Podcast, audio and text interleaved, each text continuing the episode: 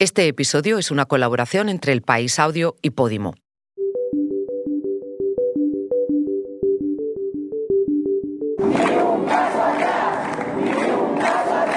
Ante la tensión que se vive desde ayer en el municipio de Nanterre, en el límite noroeste de París, por la muerte del joven Nael, tanto el presidente Macron... Más allá del efecto base, lo que sí vemos es una tendencia a la moderación de los precios en nuestro país.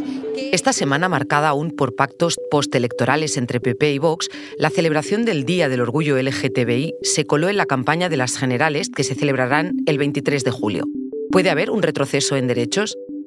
La economía ha vuelto a dar una buena noticia a España tras ser el primer país de la eurozona en situar su inflación por debajo del 2%.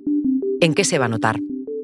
Y en Francia, el asesinato de un adolescente de 17 años a manos de un policía ha provocado incidentes callejeros que llevaron a la detención de más de 600 personas. ¿Cuáles son las causas? Soy Silvia Cruz La Peña. Hoy, en el país, analizamos las tres noticias que han marcado la semana.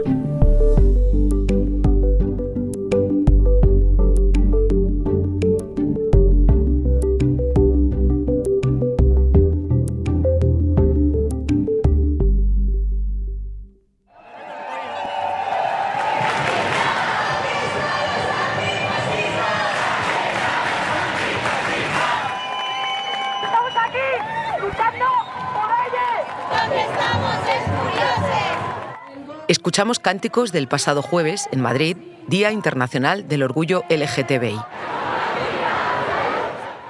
Hoy sábado en muchas ciudades también se celebran concentraciones que siempre han tenido un cariz festivo, pero este año llegan en un momento de ofensiva contra los derechos y reivindicaciones de los colectivos de gays, lesbianas, transexuales y bisexuales. La llegada de Vox al poder en ayuntamientos y parlamentos autonómicos ha dejado claro que su ataque contra el colectivo no es solo simbólico, aunque sí comenzó por un símbolo, la bandera LGTBI, la bandera multicolor, porque una de las primeras medidas que ha tomado el partido de Santiago Abascal ha sido retirar la bandera de edificios oficiales o exigir a su socio de gobierno, el PP, que impida su colocación. Es lo que ha sucedido en Ciudad Real, Valladolid, Burgos, Toledo, Valencia, Guadalajara. Y todo esto pasa, además, a escasas tres semanas de las elecciones generales, en las que una posible alianza entre el PP y Vox hace temer a los colectivos LGTBI que España pueda entrar en un retroceso de derechos sociales. Mi compañero Miguel González, responsable de la información de Vox en el periódico, me resumió el programa de Vox sobre este asunto. Ya nos ha dicho claramente Vox que quiere abolir la ley trans y ha puesto el acento en la prohibición de que un, de que un varón, por el hecho de que se autoperciba como mujer, eh, dice textualmente Abascal, pues pueda tener acceso a vestuarios o a lugares, digamos, reservados a, las mujeres, pueda competir en, en deportes femeninos o pueda acceder a plazas de empleo público reservadas a mujeres. Es curioso porque Vox quiere eliminar este tipo de plazas reservadas a mujeres por cuotas, pero ahora pone el acento en que deben ser solo para mujeres y no ninguna persona trans pueda tener acceso a ellas. Otra de las cosas que propugna Vox es eliminar la posibilidad de realizar operaciones de cambio de sexo en la sanidad pública. Eso significa que únicamente las personas que pudieran financiarse en la sanidad privada este tipo de intervenciones tendrían acceso a las mismas no es el único retroceso que Vox plantea en su programa electoral. Bueno, Vox quiere acabar con las charlas de educación sexual en las escuelas y no debemos olvidar que este tipo de charlas y de educación, uno de sus objetivos principales es prevenir el bullying o el acoso que sufren aquellos niños que se ven como diferentes eh, por su orientación sexual o por simplemente por su aspecto físico. ¿no? También se opone tajantemente Vox a la prohibición de las llamadas terapias de aversión estas son las terapias que, bueno, pues según una cierta mentalidad que considera que la homosexualidad es una enfermedad, pues las terapias a las que deben someterse las personas homosexuales para recuperar, entre comillas, la normalidad, ¿no? Es decir, ser eh, heterosexuales, ¿no? La Organización Mundial de la Salud hace muchísimo tiempo que, que dejó claro que la homosexualidad en ningún caso es una enfermedad, no es nada que tenga que ser curado en absoluto y hay bastantes expertos en psicología, en psiquiatría, que consideran que estas terapias, eh, que se aplican muchas veces a menores en contra de su voluntad, constituyen una forma de maltrato, incluso de tortura psicológica. Como decía antes, todo eso sucede en un ambiente de pactos electorales. Por ejemplo, el que se cerró el jueves para que la popular María Guardiola formara gobierno en Extremadura con Vox, después de haberse negado rotundamente a hacerlo durante días. Le pregunté a Miguel cómo afrontaba el Partido Popular el programa electoral de quienes son ya sus socios de gobierno en comunidades y municipios. Estamos viendo que con escasa resistencia, ¿no? Vimos hace unas semanas al líder del PP, Alberto Núñez Feijóo, eh, diciendo que, claro, que en la ley trans era más fácil eh, cambiar de sexo que sacarse el carnet de conducir, como si tuviera que, digamos, sortear una carrera de obstáculos para conseguir que el Estado le reconociera su identidad sexual algo mm, que constituye un derecho de toda persona y por la que nadie debería ni de pelear ni de someterse a ningún tipo de prueba. Y todo esto pasa en un contexto de aumento de delitos de odio contra las personas LGTBI. En 2022 se registró un aumento de esos delitos contra ellos y no es algo exclusivo de España. Esta misma semana en el país se publicó una panorámica de esta ofensiva en todo el mundo, un mapa en el que puede verse el impacto que tiene la presencia de la extrema derecha en las instituciones cuando hablamos de este tipo de derechos. Un ejemplo cercano es el de Italia, donde en menos de un año de gobierno, la ultra Giorgia Meloni ha puesto en marcha medidas como la de prohibir los registros municipales de hijos de parejas lesbianas. Un momento, ahora volvemos, pero antes te contamos una cosa.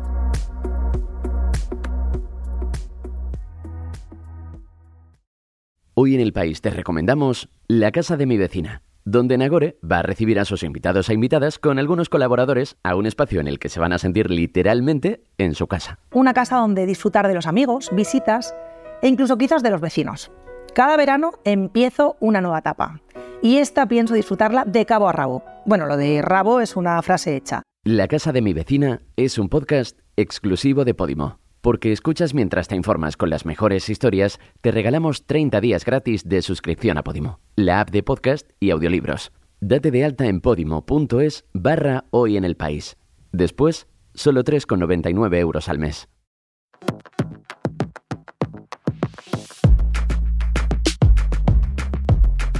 Si los primeros meses del año estuvieron marcados por noticias económicas, desde la campaña de las elecciones municipales y autonómicas de mayo, la política nacional ha acaparado gran parte de los titulares. Pero esta semana ha vuelto a publicarse otro de esos datos de portada. La inflación en España ha bajado en junio hasta el 1,9%. Eso convierte a nuestro país en la primera gran economía de la eurozona en situar su inflación por debajo del 2%.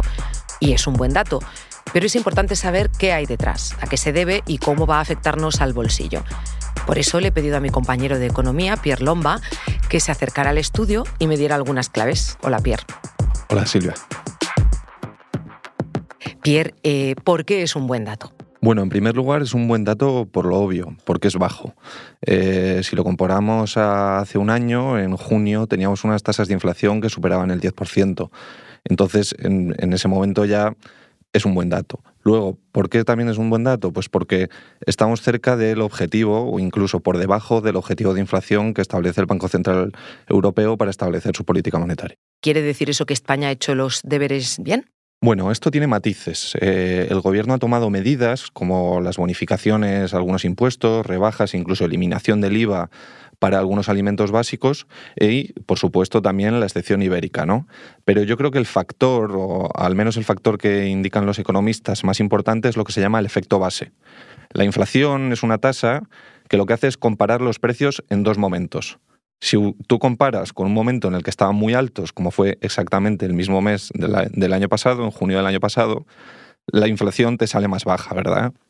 Es decir, los precios siguen subiendo porque la inflación es positiva, la tasa es positiva, pero lo hacen de forma más moderada, lo hacen de forma deseada. O sea que esto funciona por comparación, los precios siguen subiendo pero menos y ahora tenemos que hablar siempre de las dos vertientes. ¿Qué efectos tiene positivos esto para la macroeconomía? Para la economía española, tener una inflación en unos niveles de en torno al 2% es lo ideal. El problema que es que cuando el Banco Central Europeo lucha contra la inflación, lo hace con inflaciones muy distintas. Entonces, si ve que la media sigue alta en la eurozona, que marcó una inflación del 5,5% en junio, y que los precios suben también en Alemania, su mayor economía, va a seguir subiendo tipos y los va a mantener más altos durante más tiempo. ¿Y para qué sirven subir los tipos de interés? Para enfriar la economía. Vemos, por ejemplo, que el Euribor a 12 meses está a punto de cerrar junio con una tasa mensual del 4%, lo que significa que estamos recibiendo las consecuencias de la subida de tipos para paliar la inflación con una inflación que ya está relativamente baja. Ya te entiendo. Y de ahí vamos de la macroeconomía a la micro, porque efectivamente el Euribor regula las hipotecas.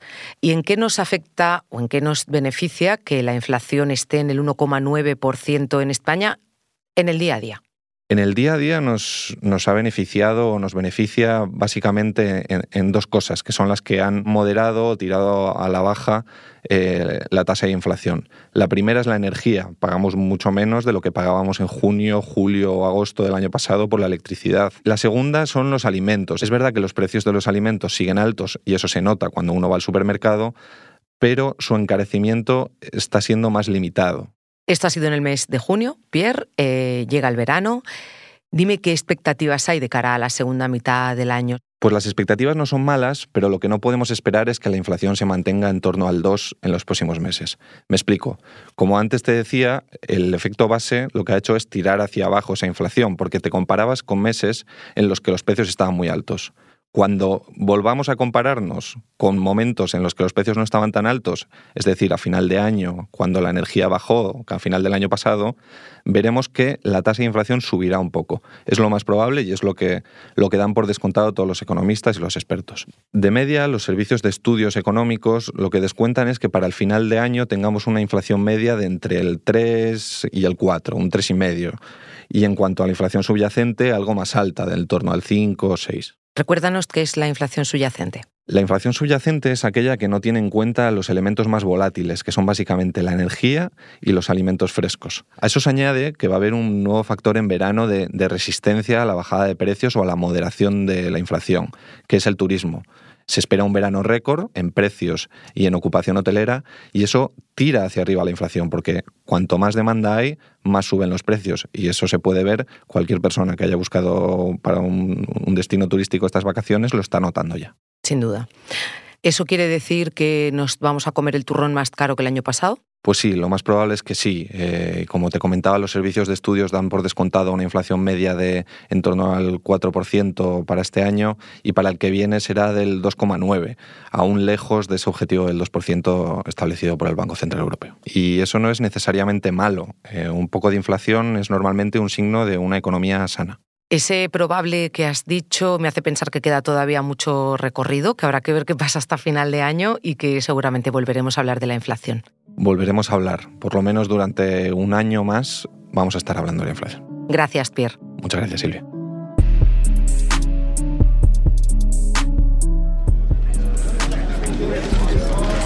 Hola, Silvia. Francia vuelve a estar en crisis. Pensábamos que después del final de las protestas y manifestaciones masivas contra la reforma de las pensiones, durante todo el invierno y parte de la primavera habían terminado y que con esto Francia entraba en una etapa más tranquila, más calmada, más apaciguada, pero no. Oís a mi compañero del país, Mar corresponsal del periódico en Francia, que esta semana me contaba cómo se estaba extendiendo la tensión por todo el país tras la muerte de un adolescente por el disparo de un policía en un suburbio de Nanterre.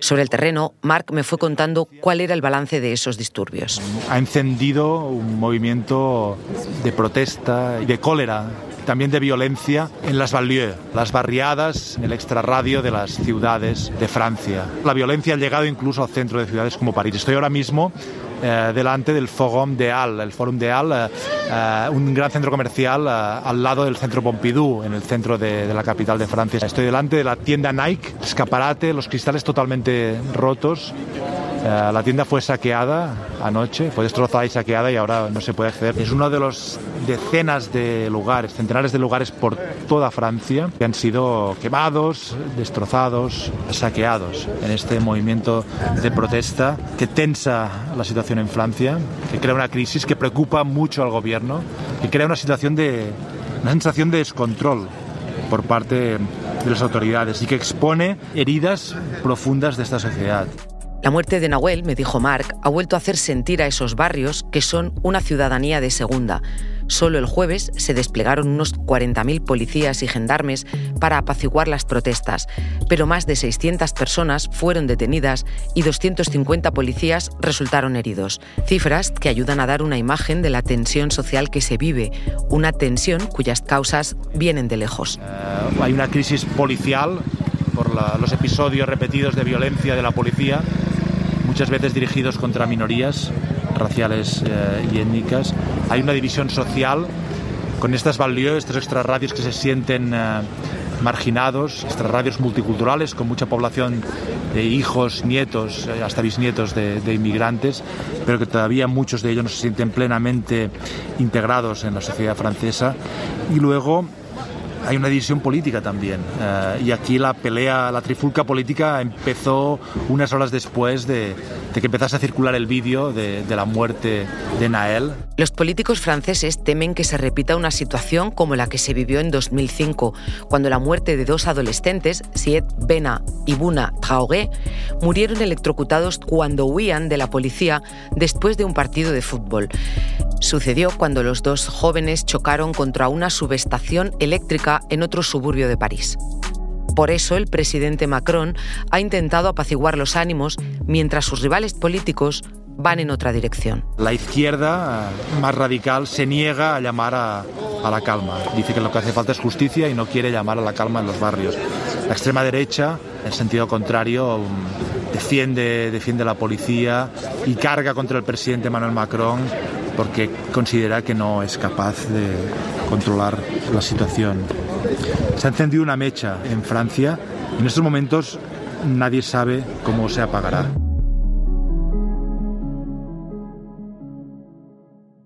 Yo soy Carmela de España, cigarrera de Sevilla. Carmen Sevilla murió el martes en Madrid a los 91 años y no a los 92, como se informó en algunos medios, porque fue única también en eso, en lo de ponerse años en lugar de quitárselos, como suelen hacer las artistas. Lo hizo para poder trabajar cuando era una adolescente. Es la misma mujer que pasó de ser la novia de España a la abuela del telecupón, sin casi oportunidad de tener una carrera de mujer y de artista madura ya que el cine, pasados los años 70 del siglo XX, no le dejó un hueco más que en el cine del destape. Y eso que había llegado a Hollywood, donde rechazó un contrato por varias películas para quedarse en España. Cantante, actriz y presentadora, lo que siempre tuvo fue el favor del público. Tengo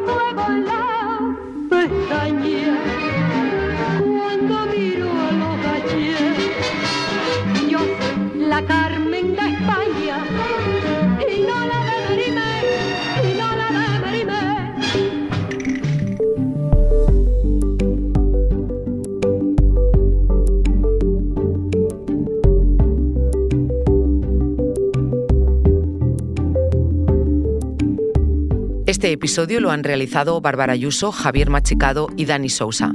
La edición es de Ana Rivera, la grabación en estudio de Camilo Iriarte y el diseño de sonido de Nicolás Chabertidis.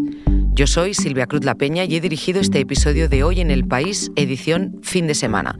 Mañana volvemos con más historias. Gracias por escuchar.